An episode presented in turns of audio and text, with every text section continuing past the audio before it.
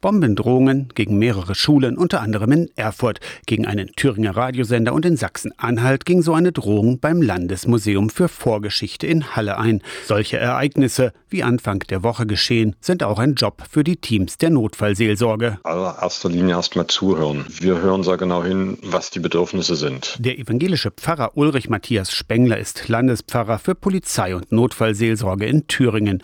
Mehrere Ehrenamtliche waren im Einsatz. Die Notfallseelsorge ist auch dann noch ansprechbar, wenn es vorbei zu sein scheint, wenn die Ereignisse bei den Betroffenen zeitverzögert hochkommen. Weil in der Situation steigt der Adrenalinspiegel, da ist einfach zu viel Aktion, miteinander Aufregung und was das eigentlich bedeutet, klingt nach. Drüber sprechen hilft, empfiehlt Pfarrer Spengler. Also das, das ist ganz wichtig, das, was Angst erzeugt, zu thematisieren. Pfarrerin oder Pfarrer vor Ort nehmen sich in der Regel auch Zeit. Und das unabhängig von Zugehörigkeit. Ich habe manchmal Menschen, die sagen, ja, ich habe mit Kirche nichts am Hut, äh, da kann ich doch nicht. Und dann sage ich, doch, können Sie. Dann würde ich mir die Zeit nehmen. Oder die Telefonseelsorge. Dort ist rund um die Uhr an sieben Tagen in der Woche jemand im Dienst.